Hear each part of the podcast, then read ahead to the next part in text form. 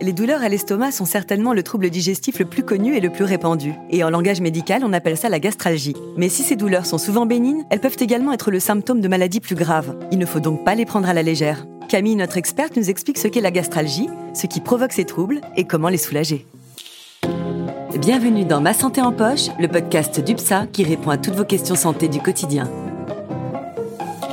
Bonjour Camille. Bonjour Sandra. Je suis ravie de te retrouver pour un nouvel épisode de Ma santé en poche. Et dans cet épisode, nous continuons d'aborder la thématique de la digestion, n'est-ce pas? Exactement. As-tu déjà entendu parler de la gastralgie? Alors c'est la première fois que j'entends ce terme, mais j'imagine que tu vas tout nous dire sur ce sujet.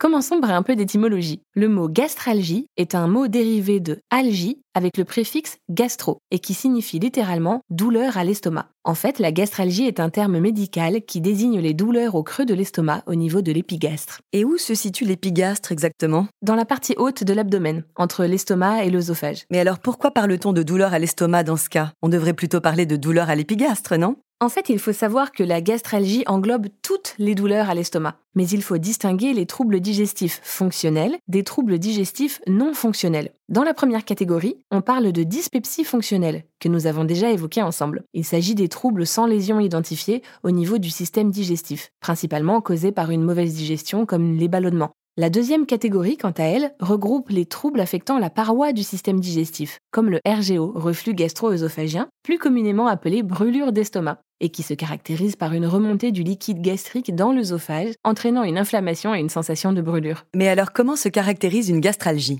Généralement, les gastralgies surviennent après le repas et peuvent s'apparenter à des crampes ou des spasmes à l'estomac, une sensation de ballonnement, voire des nausées. Les gastralgies sont bénignes, mais si la douleur persiste ou s'intensifie, il ne faut pas hésiter à aller voir votre médecin ou pharmacien pour qu'il vous conseille. Mais alors tous ces troubles ont les mêmes causes? Les douleurs gastralgiques ont des causes communes, effectivement. L'anxiété, le stress, le tabac, la consommation d'alcool ou la prise de repas copieux et d'aliments gras ou acides, par exemple. L'hygiène de vie est donc primordiale quand on parle de gastralgie. Ce sont les fameux facteurs hygiéno-diététiques. Exactement, Sandra. Les facteurs hygiéno-diététiques sont à l'origine de nombreux troubles digestifs ponctuels, comme les brûlures d'estomac par exemple. La gastralgie englobe donc également les brûlures d'estomac. Disons qu'à la gastralgie peuvent s'ajouter les fameuses brûlures, mais brûlures et douleurs vives sont deux choses différentes. Et du coup, qu'est-ce qui provoque cette douleur? Notre alimentation? Pas uniquement. Une indigestion ou un traitement médicamenteux comme les AINS peuvent tout à fait provoquer une douleur gastralgique mais elles peuvent également être le symptôme de maladies affectant l'estomac comme une gastroentérite, une gastrite, un ulcère, voire même un cancer. Comme quoi, il est vraiment primordial de prendre soin de notre appareil digestif. Mais comment prévenir les gastralgies? Tu peux commencer par mettre en place des règles pour avoir une bonne hygiène alimentaire, comme limiter les aliments gras ou les repas trop copieux qui favorisent ce genre de douleur, manger lentement en prenant le temps de bien mâcher les aliments,